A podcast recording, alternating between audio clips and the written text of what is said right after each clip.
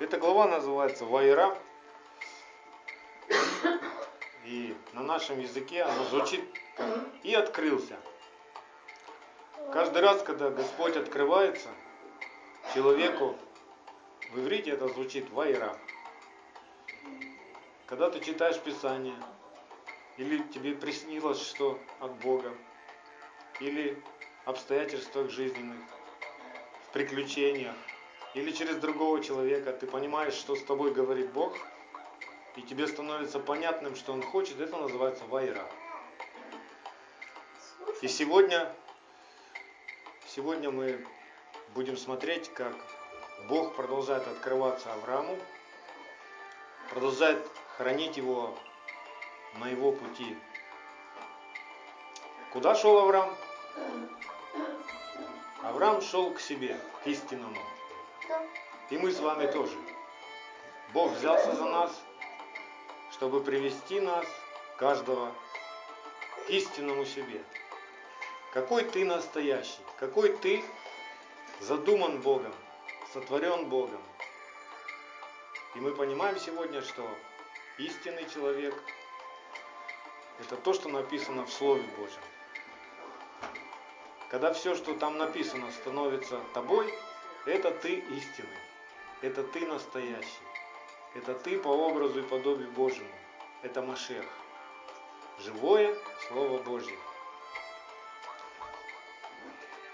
И мы знаем, что Авраам шел, и на пути он и спотыкался, и падал, но снова вставал, ошибался. Бог исправлял его, и Авраам продолжал путь. И в этой главе мы увидим, как Бог подводит Авраама к самому серьезному экзамену. То есть, если взять весь путь, это как школа с 1 по 10 класс, то в этой главе, в конце этой главы, выпускной. Да. Да. И Авраам сдает этот, этот экзамен. Ну, давайте по порядку все. Пробежимся просто, сделаем краткий обзор этой главы. Эта глава начинается с 18 главы Бытия. И первое, что там происходит, мы видим, что Аврааму являются три ангела. И когда мы не знали с вами Писаний, нас учили, что вот Троица пришла к Аврааму. Да. Бог посетил Авраама в лице Сына, Отца и Духа Святого. Но это не так. В иудейском понимании и в Торе, и там дальше по тексту мы видим, что это были ангелы Божьи. Это было три Божьих ангела. Почему их было три? Потому что Бог собирался сделать три вещи в ближайшем времени. И когда Он посылает своих ангелов с поручением, то ангел может исполнить только одно поручение, не два, не три, не десять, только одно. И у каждого ангела было одно поручение. Один ангел пришел, чтобы обрадовать Сару, что она зачнет в чреве своем, что станет беременной, несмотря на возраст. Второй ангел пришел, чтобы уничтожить Содом и Гоморру. И третий ангел пришел, чтобы спасти Лота. И это так все и происходило. Мы не будем на этом сегодня останавливаться. Дальше, в 17 главе, вспомним, что когда Бог говорил Аврааму, что у него будет потомство, и что от него Бог произведет народ, Авраам рассмеялся. В этой главе 18 мы видим уже Сара смеется. То есть первым смеялся Авраам, когда услышал Божий вариант для себя. А Второй раз уже Сара засмеялась, когда Бог напомнил. И заметьте, там такой момент был, что когда Авраам принимал этих ангелов к себе домой, он говорил, сейчас я вас накормлю, хлеб вам вынесу, в пятом стихе там, да? да. накрою вам стол, и потом он Саре говорит, иди замеси хлеба, приготовь там покушать. И когда накрывается стол, то в описании не написано нигде, что там хлеб. То есть все, что угодно, а хлеба нет. О чем это говорит? Это говорит о том, что Сара не могла замесить тесто, потому что у нее началось обыкновенное женское, возвернулась к ней. И в этот день женщина не может работать с тестом. То есть это еще раз подтверждает, что Бог начал менять Сару. Произошло чудо просто. И она приготовилась к тому, чтобы зачать.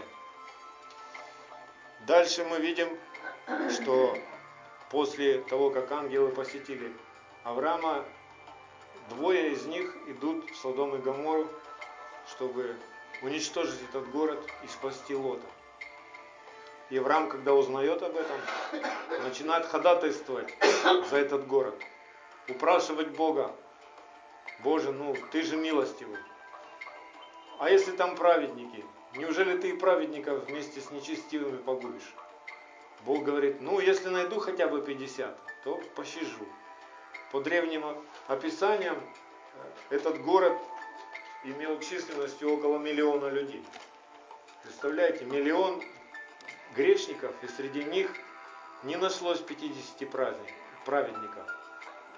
Авраам говорит, ну а если 40, а если 30, а если 20, если хотя бы 10? Бог соглашается и ради 10 пощадить этот город. Мы из этого можем сделать вывод, что если в городе, в любом городе найдется хотя бы 10 праведников, то этот город будет помилован. Потому что благословением праведника возвышается город, а устами нечестивого разрушается. И сегодня Никополь в милости Божией, потому что тут есть праведники. Мы? Аминь. Да. Да, мы праведники. Дальше. Дальше происходит история со спасением Лота. Не все мне понятно. В конце Писаний Петр вспоминает уже в одном из писем Нового Завета, он пишет в церкви и упоминает Лота как праведника. Хотя ну, мой человеческий ум не понимает, как после всего, что Лот наделал, он может оставаться праведником. Ну, самое первое, что возмущает меня, это как Лот готов был отдать а, тем жителям Содома своих дочерей. Он говорит, делайте с ними, что хотите. Мне это вообще никак не понятно. Как праведный муж, отец может так с дочерьми поступить. Это непонятно, это пока скрыто для меня. Но тем не менее, а, Бог выводит, ему удается спасти Лота и двух его доч- дочерей. Жена, к сожалению, а, на пути к спасению превращается в соленый столб, потому что не послушалась Бога. Она оглянулась. Да, оглянулась и превратилась в соленый столб. Ну а две дочери мы знаем, что Лот не пошел туда, куда ему Господь сказал идти из Содома. Он не пошел на гору. Он на горе там жил Авраам в то время. Он не пошел к Аврааму, а остановился а, в одном из городов, а потом вообще а, попал в пещеру и жил там. И мы знаем, что произошло то ужасное, что произошло. Две дочери забеременели от него, когда он был пьян и ничего не помнил. И из их чрева произошли два враждующих с Израилем народа. Моавитяне и Амавитяне. То есть произошли навеки враги. Но тем не менее, в конце Писания, говорю, упоминание о Лоте говорится, что Лот праведник. Бог хранил его сердце. И мы знаем, что праведность – это состояние сердца человека. То есть, если человек трепещет перед Словом Божьим и раскаивается в своих ошибках, он сохраняет праведность. Она дарится даром, но чтобы ее сохранить, нужно хранить свое сердце чистым. И Если ты грешишь, ну, сделал какой-то грех и понял, что ты сделал грех, то праведность, она кается. Она приводит тебя к покаянию. Вот почему семь раз упадет праведник, но Господь силен поднять его всякий раз. И есть такая а, легенда о Лоте, по преданиям старцев, ее передавали устно. Это, этого нет в Писании, но мне понравилась эта легенда, она очень поучительная, что после того, как Лот увидел, что же произошло там в пещере, когда он понял, какой грех произошел, он раскаивался перед Богом и пришел к Аврааму за советом, как ему, что ему нужно делать. И Авраам посоветовал ему, говорит, ты начни делать добрые дела, и Бог восстановит тебя в праведности. И через эти дела спасутся многие. И Лот решил ну, вырастить, ну как бы получает такое откровение, что ему надо вырастить дерево, кипарис среди пустыни. И чтобы это дерево росло, Лоту надо было очень далеко ходить за водой и каждый день поливать это дерево. И однажды в один из дней, когда он пошел за водой, набрал сосуд воды и шел, чтобы полить это дерево, посреди пути ему встретился дьявол в образе нищего человека, умирающего и попросил у него этой воды, и выпил всю эту воду, которую он должен был полить этот кипарис. То есть у Лота был такой выбор, или сделать вот то поручение, вырастить кипарис, чтобы он не завял, или же вот человек погибает, спасти, дать ему воды. И Лот выбирает, он напоил этого человека, и получается, что не сумел напоить дерево, и дерево засохло. Ну, к тому времени оно уже было большое, и когда оно засохло, его спилили, и потом это бревно оказалось при строительстве храма, то есть его принесли. Но никак его нигде не использовали, оно все время лежало у стен храма, и лежало до того момента, когда пришел Ишуа, и когда его нужно было распять, то это бревно наконец взяли и сделали из него крест, на котором был распят Господь. И на этом бревне, получается, были искуплены все грехи человечества. То есть вот такая вот легенда, вот такая вот притча есть о том, как Бог помог Лоту сохранить праведность свою. То есть Лот раскаялся в своих делах и делал доброе дело до самой своей смерти. И мы можем тоже подчеркнуть из этого, что как бы ты не упал, сколько раз бы ты не упал, Бог всегда дает тебе возможность и шанс раскаяться. И если ты раскаиваешься, ты хранишь праведность. Есть еще одна поучительная история в Писании, как Бог силен восстановить праведника. Да? Это был такой в Израиле царь Манасия когда он воцарился на царство, то есть он слышал о Боге Израиля, он слышал заповеди, уставы, но когда он воцарился и стал царем в Израиле, он начал делать беззаконие. То есть он стал а, строить идолов, капища, приносить жертвы идолам. То есть забыл Бога, разрушил жертвенник. 50 лет он царствовал. И за эти 50 лет он столько ну, народу как бы ввел в обман а, удалил, будем говорить, от Бога, от поклонения Богу. И написано, что гнев Господень просто поднимался, поднимался, и наконец на Израиль восстали враги.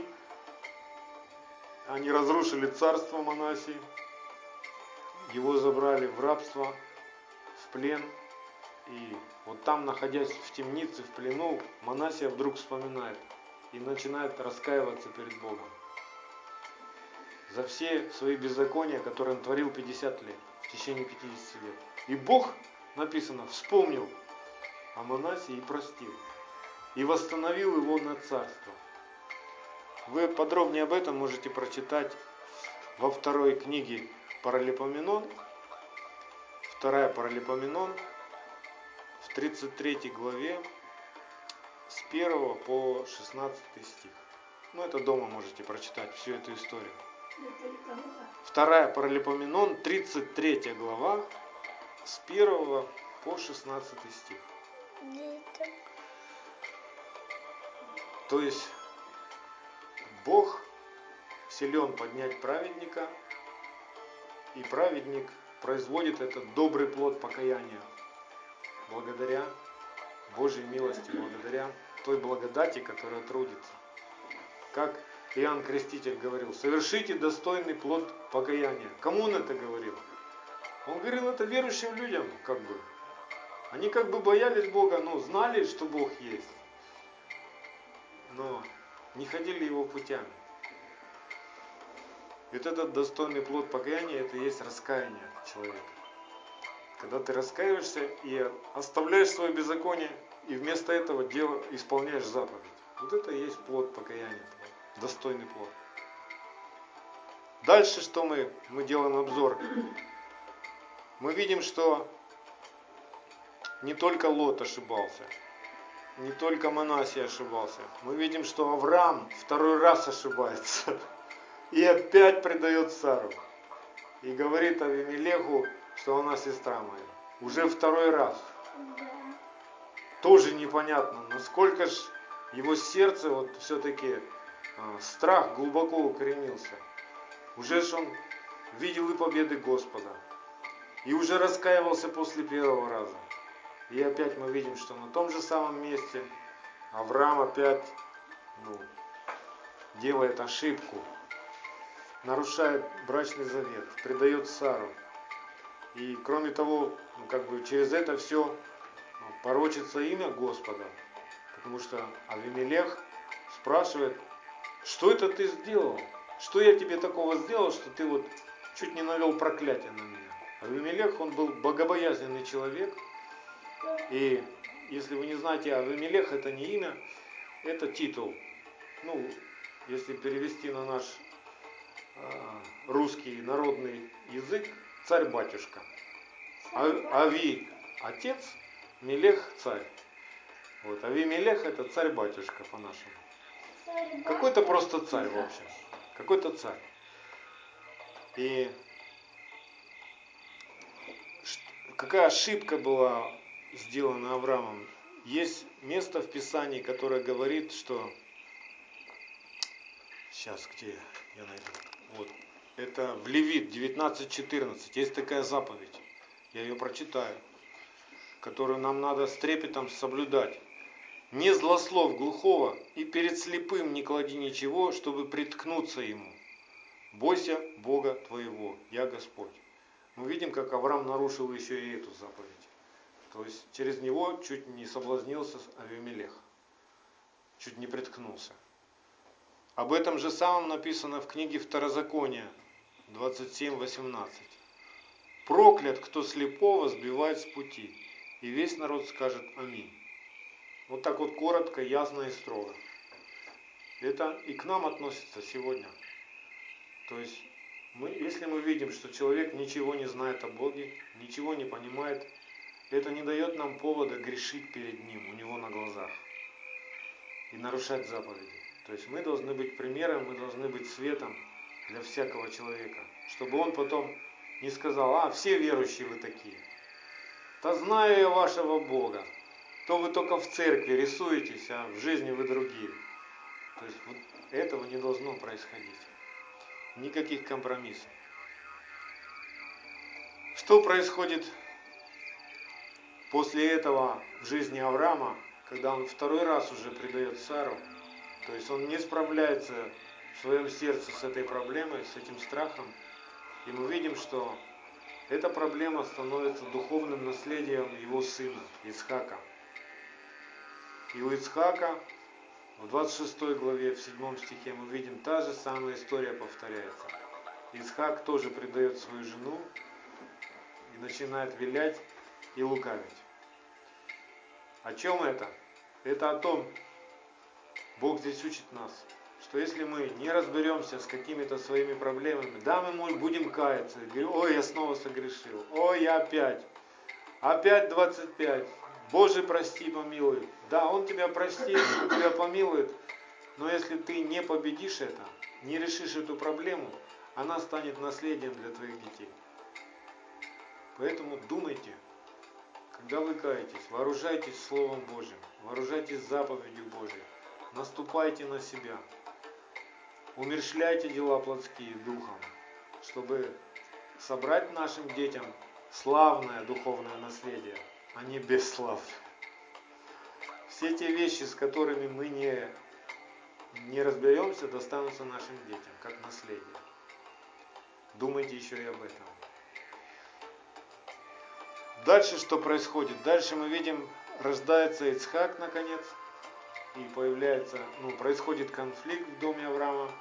То есть Авраам по совету Сары выгоняет Агарь и Исмаила из своего дома.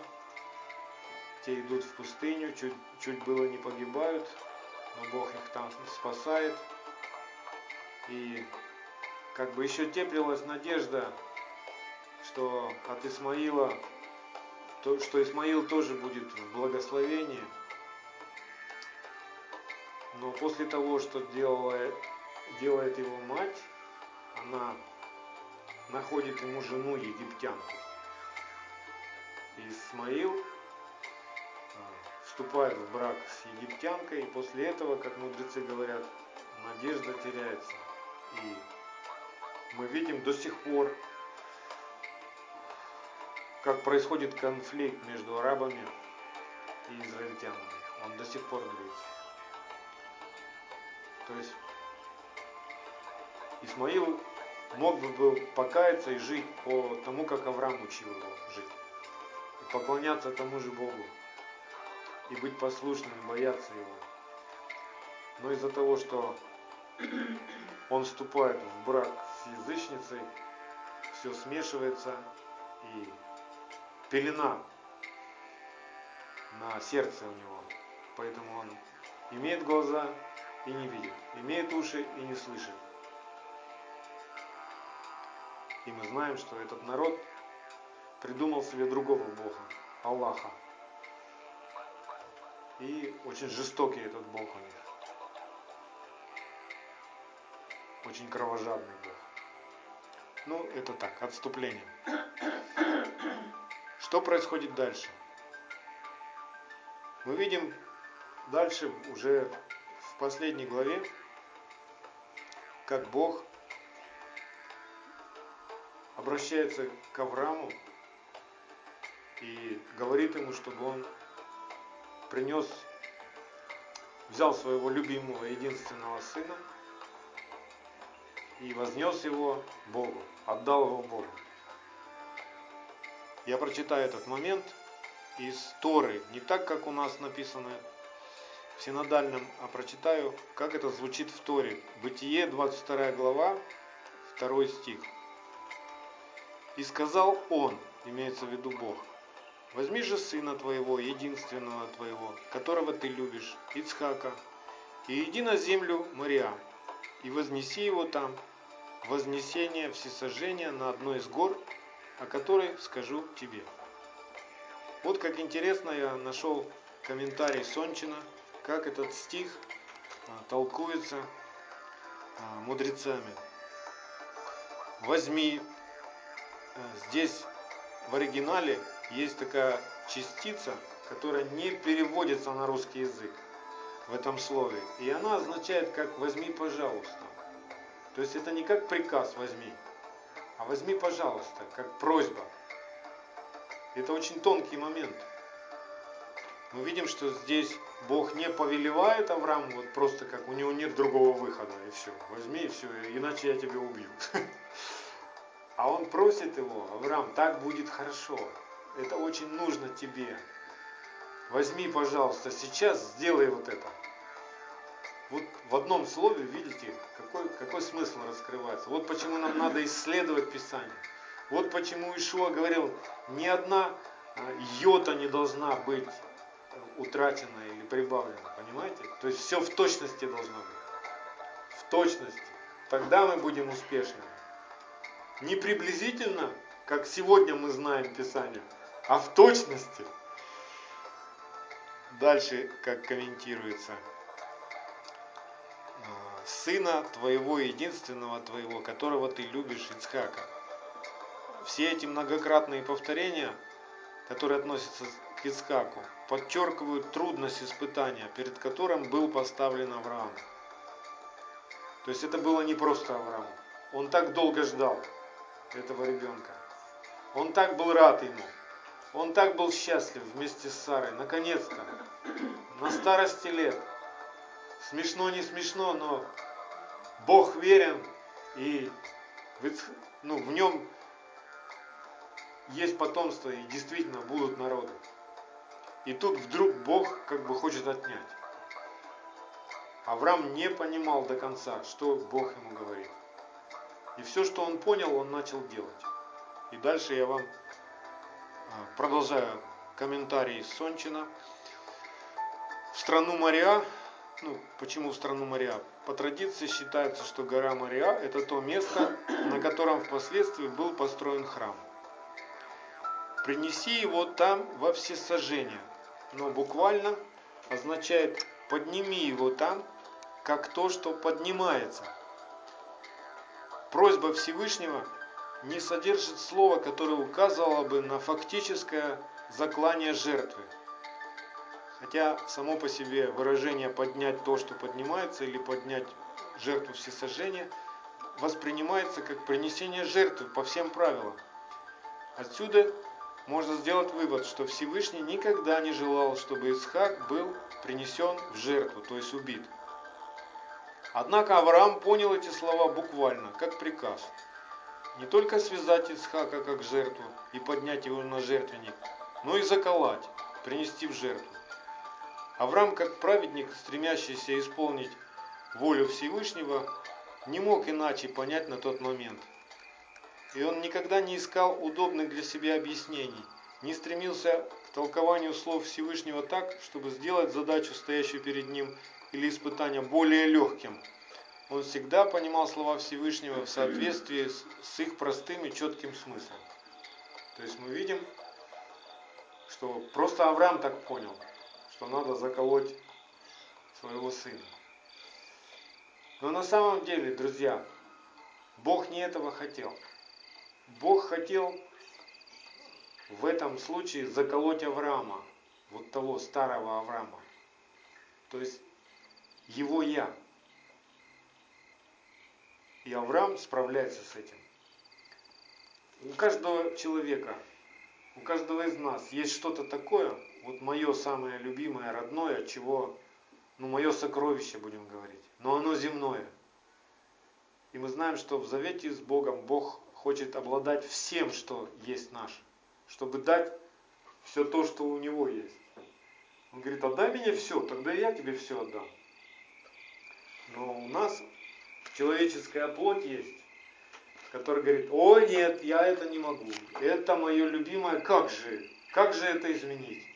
Как это я могу тебе отдать, Бог? Ты мне его дал и сам забираешь. Нет, я люблю это, не могу. Аврааму было непросто. Но в этом, в этом жертвоприношении Авраам заковал самого себя, самого свое я. Я люблю, это мое, не отдам. Вот этого вот барана, будем говорить, вот этого барана надо заколоть каждому из нас. И что из всего этого получается потом? Потом после всего этого Господь говорит и сказал, это дальше идем по Писанию в этой же главе, 22 глава Бытия, 16-18 стих. Вот что произошло после этой жертвы. И сказал, мной клянусь, говорит Господь, что так как ты сделал сие дело и не пожалел сына твоего единственного твоего, то я, благословляя, благословлю тебя и умножая, умножу семя твое, как звезды небесные и как песок на берегу моря, и овладеет семя твое городами врагов твоих, и благословятся в семени твоем, вот это подчеркните, все народы земли, за то, что ты послушался гласа моего. Друзья, мы сегодня стали с вами верующими благодаря тому, что произошло тогда на горе с Авраамом. Мы по обетованию его наследники – мы по обетованию его семя по да? Мы семя Авраамова. Мы как раз вот те народы, который Бог обещал Аврааму благословить. И мы сегодня имеем веру и благословение благодаря тому, что тогда произошло на горе в жизни Авраама. Представляете? Вот почему мы говорим, что это отец веры нашей. Вот почему Бог назвал Авраама первым евреем.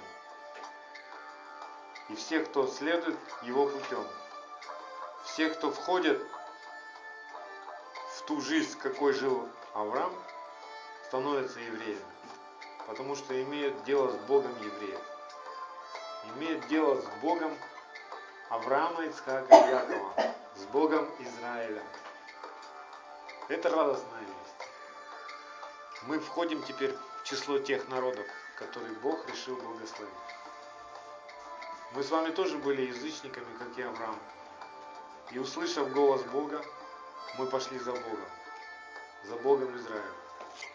Поэтому Бог считает нас евреями. Еврей это не национальность, еврей это твое отношение к Богу.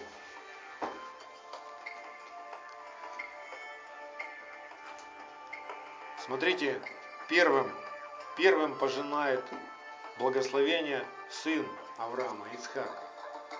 В 26 главе Бытия, 5 стих, Бог лично начинает разговаривать и с Ицхаком и говорит, я благословлю тебя и умножу тебя и произведу от тебя народ, потому что я обещал это Аврааму.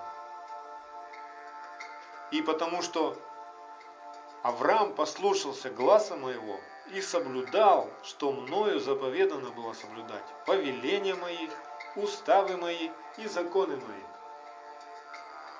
Подчеркните себе этот стих, выделите его в Писании. Бытие 26.5.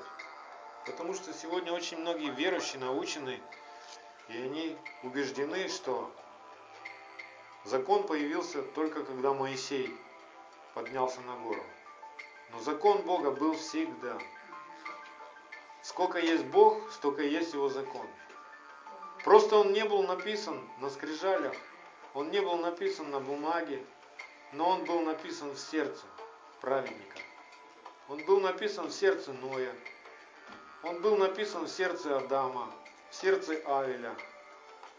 И в сердце Авраама мы видим, что он был написан. И в сердце Исаака, и в сердце Якова, и в сердце Давида, в сердце каждого праведного мужа Божьего написан был закон Бога. То есть Тора была внутри человека. И у Моисея Тора была внутри человека. А снаружи она была написана для тех, у кого ее нет внутри. Понимаете? Как напоминание. И сегодня, как тогда Бог заглядывал в сердце к Аврааму, там на горе, вот так же сегодня Бог заглядывает в твое и в мое сердце. Отдашь ли ты все то свое любимое Ему, чтобы Бог мог благословить тебя и потомство твое в роды и роды? Отдашь ты Ему так все, как Авраам? Позволишь ли ты той вере, которая пришла к тебе, вырасти до этого совершенства? Как Иешуа учил, что если кто не будет любить Бога более, нежели своих близких, детей своих, родных своих, тот недостоин называться учеником. Помните такое? Это очень серьезный момент. Это момент, чтобы в нас все наше земное было покорено небесным. Все. Все твое я считаю, я привык, я хочу, я люблю, все должно быть покорено. Им и для него. Это не происходит быстро, и мы знаем, что в жизни Авраама ушло больше 23 лет на это. Чтобы вот так вот сердце Авраама изменилось.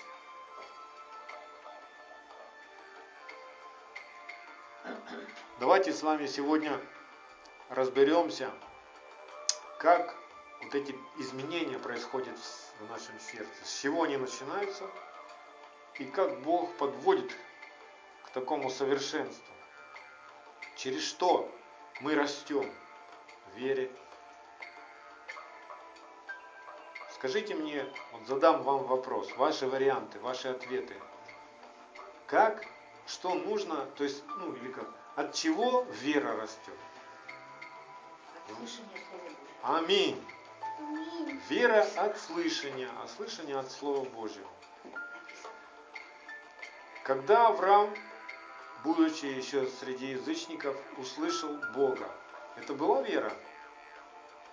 Да. Он поверил, он пошел, Бог повел его, хотя сам до конца Авраам не понимал, куда идет и что с ним будет. Он просто доверился вот так вот Богу, что Бог проведет его. Но продолжал ли дальше Бог с Авраамом разговаривать? Да. И он все дальше и дальше, как бы глубже и глубже в, сердце Авраама попадал. Спрашивал, сначала он ну, разрушал все его представления о своей жизни, что ему с детства Аврааму нагадали по звездам, что у него не будет детей. И он верил в это и уже поставил на себе крест. И когда Бог вдруг ему говорит, я от тебя народ произведу, он очень удивился, конечно. Помните, когда Бог вывел его, говорит, посмотри вот на звезды. Ты думаешь, что звезды управляют твоей судьбой? Нет, я управляю. И вот столько у тебя будет детей. И ты поймешь, что я Бог, я командую всем, а не звезды. И Авраам верит, Богу нравится эта вера, и он говорит, вот, вот это правильно ты решил, Авраам. Это праведная вера. Я вменяю такую веру в праведность тебе. Ты теперь правильно передо мной. Ты правильно поступил. Как вы понимаете, что такое праведность? Праведность это когда ты перед Богом оправдан. А как она к нам приходит? Что сделал Авраам? Ну, может быть, он начал читать Тору, ходить в церковь, начал несколько служений открыл, домашние группы там. Что сделал Авраам, что ему вменилась праведность? Ничего. Он, он просто поверил, он просто доверился. Он никаких дел не сделал. Он, он заповеди-то толком не знал, чтобы их исполнить. Но стал праведником. Для чего он стал праведником? Для чего он был оправдан? И мы для чего оправданы? Вот когда мы с вами пришли к Богу, услышали, что Бог прощает нам все грехи, мы поверили, и Бог вменил нам это в праведность, сделал нас праведными и святыми. Мы родились от Него теперь, мы стали новым творением. Но что дальше должно было происходить? Когда мы с вами каялись, разве мы знали все заповеди Бога?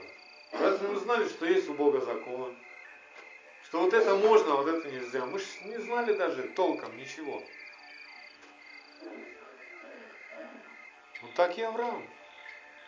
Получается, что сначала мы становимся праведными, а потом учимся у Отца исполнять Его заповеди. Не наоборот. Очень многие люди сегодня обмануты и пытаются заработать праведность, исполняя заповеди Бога. Они думают, что если я буду ходить в церковь, если я буду читать Библию, то я понравлюсь Богу, и Бог меня оправдает и простит мои грехи. Это заблуждение. Праведными мы становимся не за наши дела и поступки, а за нашу веру Богу. Что Бог нас прощает и изменяет. А вот когда уже Бог нас простил и стал нашим Богом, тогда Он начинает учить нас заповедям, уставам своим, законам своим. Вот как все это происходит. Сегодня очень многие люди ну, не переживают рождения свыше, не переживают духовного возрождения, хотя ходят в церковь, читают Библию, молятся.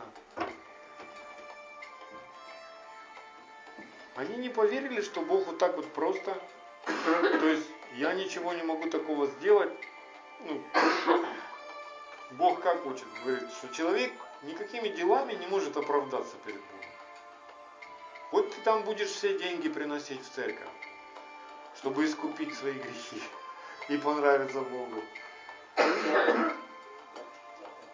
Будешь с утра до вечера очень наш читать. Это тебя не оправдывает. Оправдание ты получаешь даром по вере. Поверил, что за все твои грехи заплаченные Бог прощает тебя. Все, ты стал праведным. А вот теперь Бог будет тебя учить и исправлять тебя, и обрезать твое сердце, как отец учит сына. Когда у нас рождаются дети, сколько раз ребенок падает, прежде чем научится ходить сам? Много. Раз падает. Иногда так сиганет, что шишки появляются. А сколько раз ребенок обделывается, прежде чем сам научится ходить на, на горшок, умываться? Сколько раз? Много. И пока, пока он этому научится, кто ему надо? Мама с папой ему надо. Ему нужен где-то водитель, воспитатель, который будет учить его, говорит, нельзя, можно. Сейчас вот это делаем, давай умоемся. Так нельзя делать, просись на горшок. И мы всему этому учимся. А когда уже ребенок научился, мы ходим за ним и говорим, тебе надо на горшок.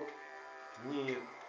Мы, мы ж не ходим, если ребенок уже сам понимает, что ему надо чистить зубы и делает это. Мы ж не пристаем к нему, тебе надо чистить зубы. Нет. Я ж к вам сегодня не пристаю, что вам надо в субботу светить день субботний. Нет. Потому что вы уже это знаете. То есть вам, которые уже исполняют и живут, исполняют это слово, уже как не нужен где-то водитель, не нужна нянька. Закон, который был снаружи вас, попал внутрь вас. Поэтому снаружи он уже не нужен. И многие сегодня, называя себя верующими христианами, отвергают закон. Но я вам скажу, это опасное заблуждение. Считать себя верующим, считать себя христианином и при этом отвергать закон, это опасное заблуждение. Почему? Потому что Слово Божье так говорит. Кто говорит, я познал его, а заповеди его не соблюдает, тот лжец, и нет в нем истины. Это 1 Иоанна 2.4. Ты говоришь, ты христианин, а заповеди не соблюдаешь, ты лжец. Ты сам себя обманываешь, ты других обманываешь, и нет истины в тебе. Если человек не живет так, как жил Машех, а он показывал нам пример, как может и должен жить человек. Да? Вот вы вкратце можете как бы или запомнить, как, какое место из Писания вы, к примеру, можете показать, как жил Машех, вот вкратце. Можете вспомнить какое-нибудь место Писания? Вот чтобы, вот представьте, или кто-нибудь спрашивает у вас, а покажи мне в Писании, как жил Машех. Вот только коротко. Не надо мне проповедь. Открывайте ему пятую главу Матфея. Нагорную проповедь. С 17 по 20 стих. Не думайте, что я пришел нарушить закон, но исполнить. То есть Ишуа говорит, даже не думайте, что я вот такой герой, которому закон не надо. Если сам Машех исполнял закон, то кто мы? Кто мы за такие ребята, которые могут сказать, да все, теперь нам не нужен закон. Это глупость совершенно.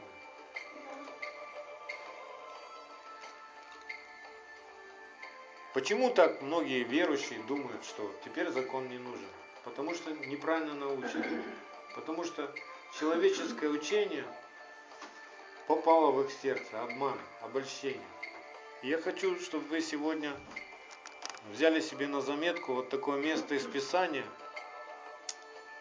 которым оправдываются многие современные христиане, считающие, что закон им не нужен. Не нужны праздники.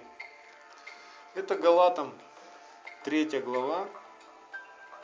Галатам 3 глава с 24 по 29 стих.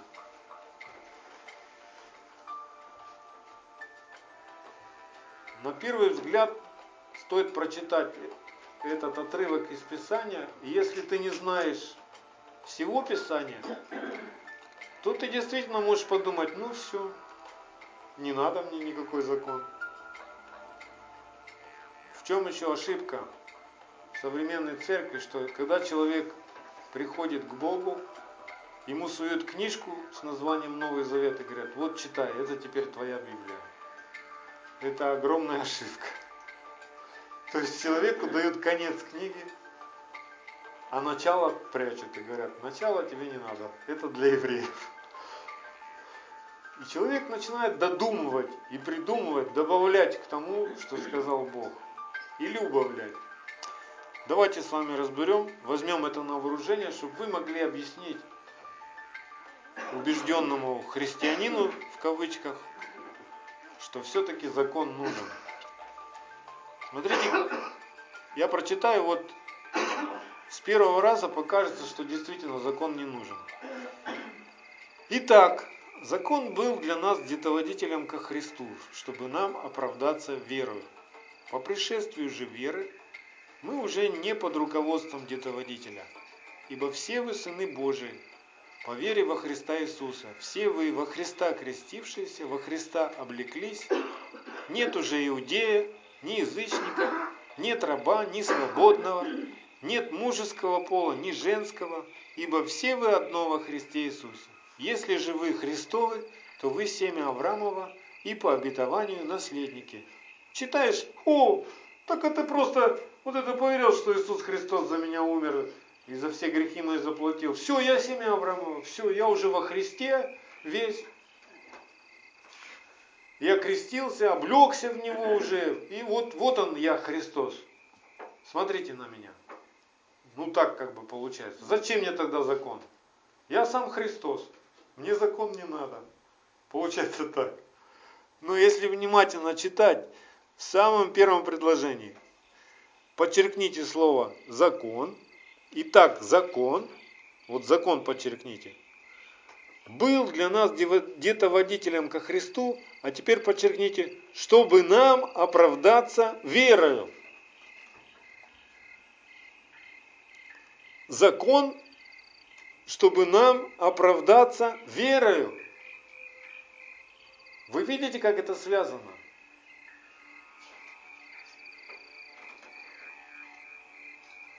Объясню. Как, откуда человек может считать, что он верующий? Во что он верит? В то, что он придумал сам, в то, что придумал другой человек, или в то, что Бог сказал?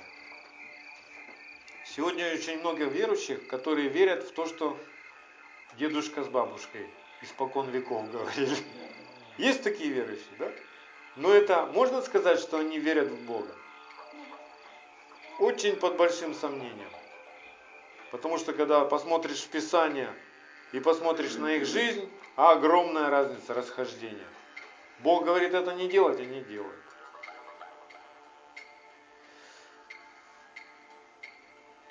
Вера от слышания, а слышание от Слова Божьего. Я пойму, что я верующий, когда я послушен тому, что сказал Бог. Вот тогда я верующий. А не просто я вот себе придумал какого-то Бога. Почему сегодня христиане научены, да и мы были недавно такими, мы были научены поклоняться Иисусу, молиться Иисусу, служить Иисусу. Но где об этом в Писании сказано? Чтобы мы молились Иисусу, чтобы мы служили Иисусу, поклонялись Иисусу. Разве об этом написано где-то? Нет, но нас так научили, и мы наивные поверили. И поклонялись Иисусу, и молились Иисусу, и служили Иисусу. А Иисус нас учил, прибудьте во мне, И Господу Богу одному поклоняйтесь и служите Ему одному. Люди, которые поклоняются Иисусу, получается, что они не в Нем. Так ведь? А Он говорит, прибудьте во мне. Если человек поклоняется Иисусу, то он не в Иисусе. Он пытается что-то как-то вот, ну, придумал себе такой образ героя, который пришел как бы, вот человек жил беззаконно, тут появляется герой, который говорит, ладно, я тебя очень люблю, поэтому я договорюсь с Богом, я, ну как бы, понравлюсь ему, все, что я сделаю, и мы останемся с тобой в любви. И получается, и очень многие верующие считают, что ну Иисус за нас исполнил, все сделал, теперь нам не надо делать. Он любит меня, Он пришел, чтобы спасти меня. Ну подожди, ты был беззаконник, встретился с Иисусом и остался беззаконником. Так разве ты спасен? От чего спасает Иисус? От беззакония. А зачем? Чтобы научиться путям Господа. Как он учил учеников? Придите ко мне, все труждающиеся и обременен, научитесь от меня. А сегодня этого не хотят, ну не видят просто. Они думают, что научиться от Иисуса, а, ну это тоже вот так вот красиво прийти в толпу, возложил на кого-то руку так, с такой верой, вот прямо вот во имя Иисуса исцелись. И вот думают, что вот это вот надо. А я спрошу такого человека, а где Иисус во имя Иисуса молился? Иисус где-нибудь во имя Иисуса молился? Нет. Это все искаженные писания. Когда мы молимся за больного, мы не во имя Иисуса нам надо говорить, а в имени Иисуса я прихожу к тебе и говорю, исцелись в имени Иисуса. Я живу в имени Иисуса. Я нахожусь в Иисусе. Поэтому я возлагаю руку на тебя.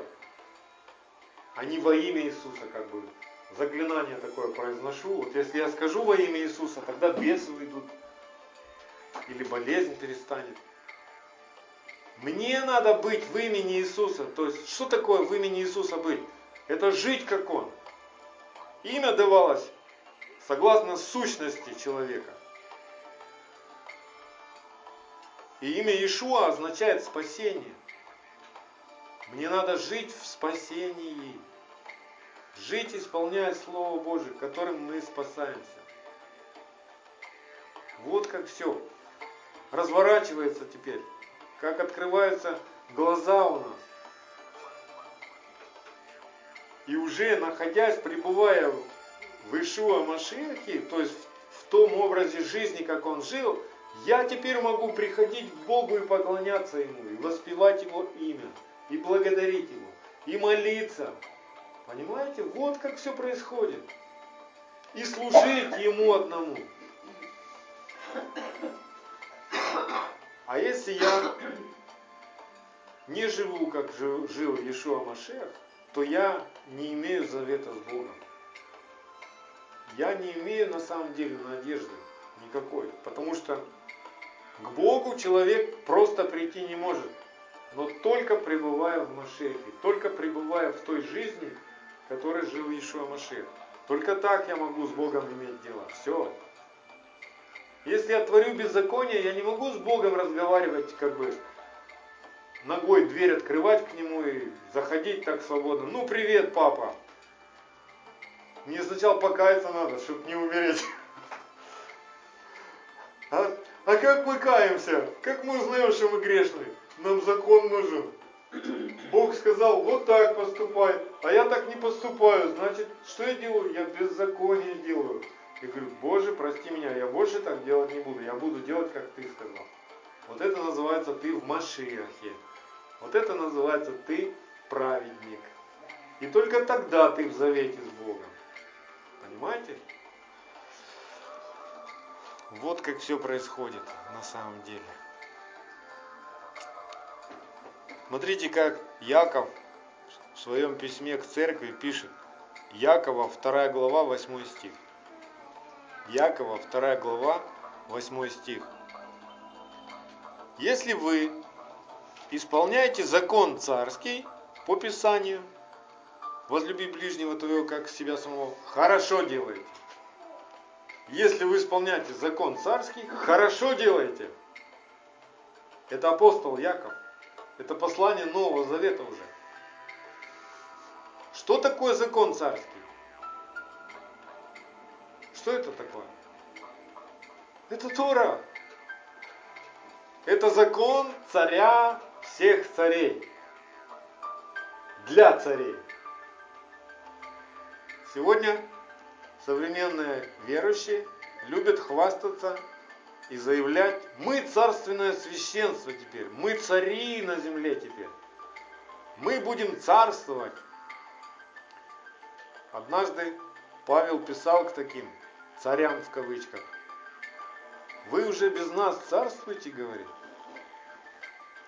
Были люди, которые тогда уже не хотели соблюдать закон, тогда уже отвергали все иудейское и говорили, мы теперь по-новому будем. Все, наши грехи прощены, все, вольная жизнь теперь начинается. Как придумаем, так и будем жить.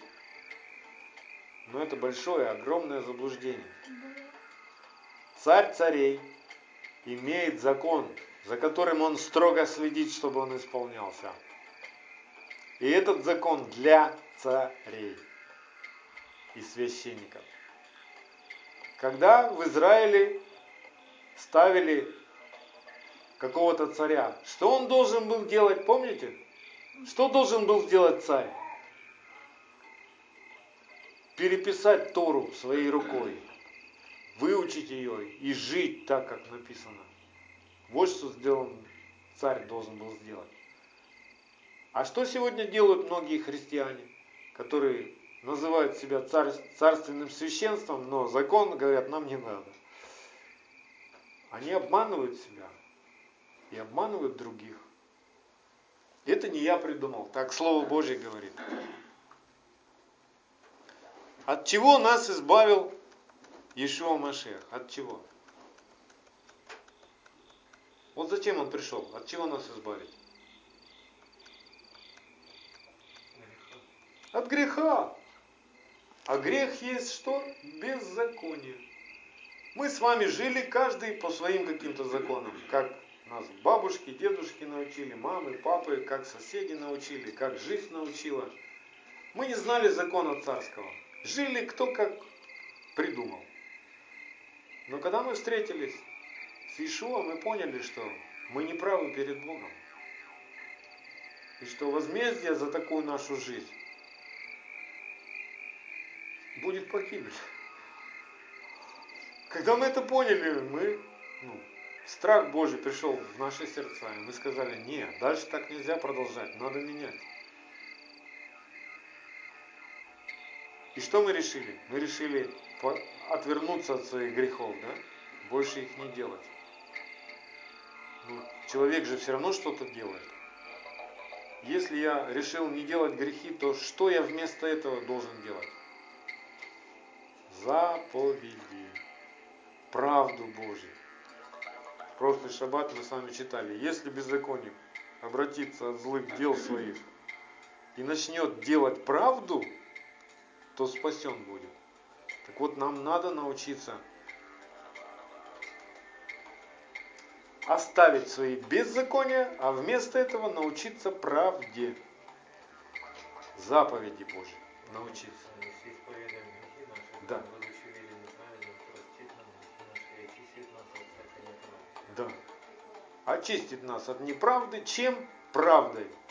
Вы очищены через Слово. То есть вместо нашего беззакония в наше сердце приходит Его Слово, Его Дух. Происходит обмен. Если говорим, что мы не согрешили, то представляем его лживым, и слова его нет в нас. Да. Нельзя нам без закона, нельзя нам без заповеди. Закон. Да, это царский закон. И смотрите, дальше Иоанн тоже учит в своем письме, 1 Иоанна 2.5. 1 Иоанна 2.5. Иоанн пишет, а кто соблюдает Слово Его, в том истинно любовь Божья совершилась. И из всего узнаем, что мы в Нем. В ком любовь Божья совершилась? Боге. Кто соблюдает Слово? Аминь. Аминь. Я к чему все это а, вспоминаю вам эти места Писания? Потому что хочу вас подвести к тому, что пишет Яков во, втором, во второй главе своего послания. Яков, вторая глава, с 20 по 24 стих. Но хочешь ли знать, неосновательный человек, что вера без дел мертва? Не делами ли оправдался Авраам наш, возложив на жертвенник Исаака, сына своего? Видишь ли, что вера содействовала делам его, и делами вера достигла совершенства. И исполнилось слово Писания. Веровал Авраам Богу, и это вменилось ему в праведность, и он наречен другом Божьим. Видите ли, что человек оправдывается делами, а не верой только. А у Павла мы читаем в Римлянах, что оправдание мы получаем даром веры. И мы с вами разбирали, не делающему, но верующему, да, вменяется в праведность. И возникает как бы, если мы не знаем всей Торы, то возникает, как они спорят между собой, Павел и Яков. Павел говорит даром, а Яков говорит делами еще. И вера нужна, и дела еще нужны, да?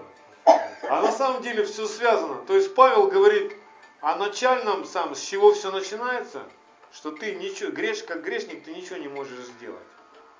Только верой ты получишь оправдание. Но получая оправдание, получая оправдание верой, в тебе начинают появляться дела правды.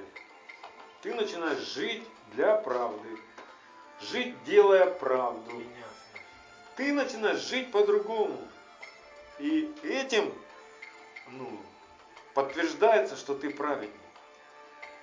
Очень много сегодня людей, ну, вот так вот бьют кулаком в грудь. Да я православный, я христианин, я верующий.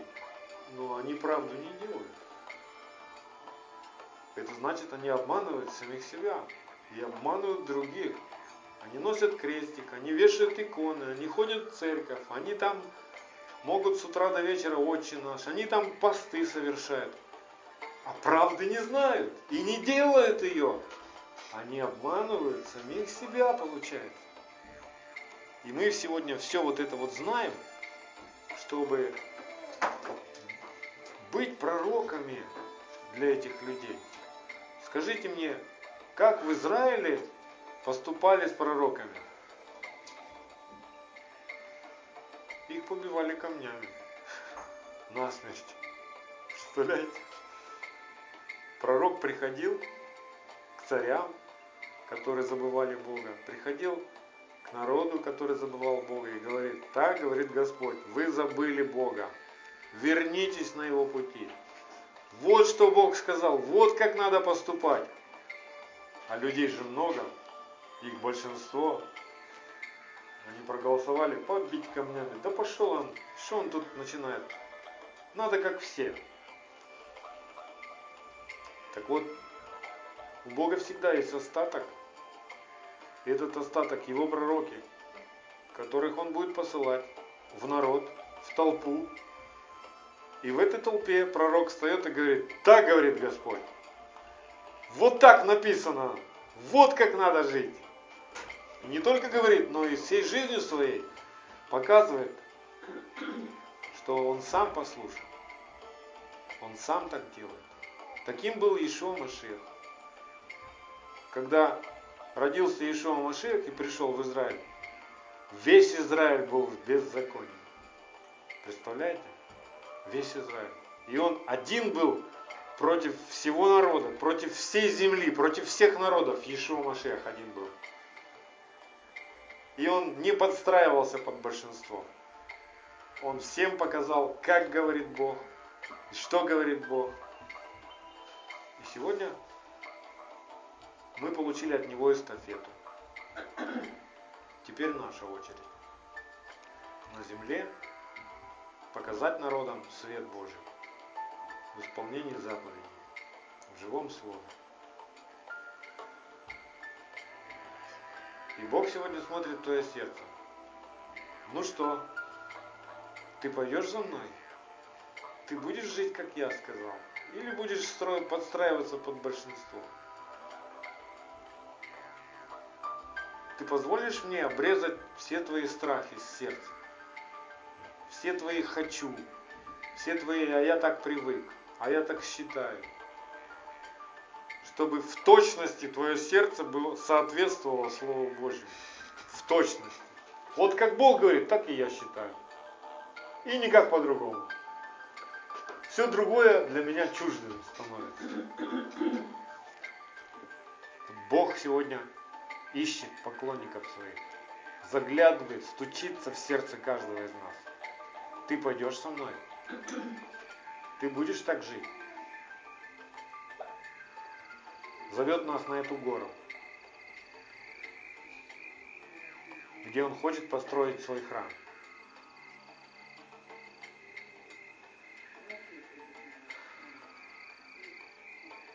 Выбор за нами. Он открылся в Айрам. Авраам мог бы сказать, не Бог. Я вообще думаю, что это мне не Бог сказал, а сатана. Отойди от меня, сатана. Авраам мог бы так сказать. Но Авраам пошел и сделал, что сказал Бог.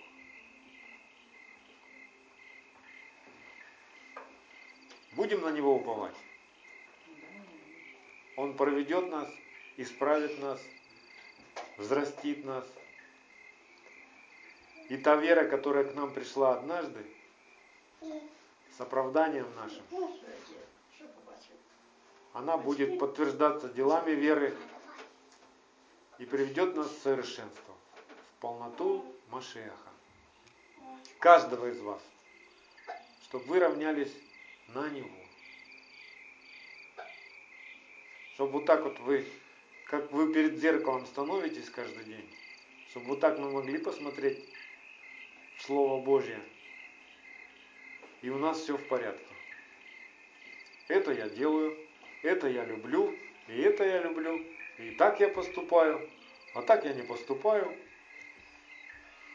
Вот это и есть жизнь вечная. Вот это и есть праведность. Вот это и есть святость, без которой никто не увидит Бога.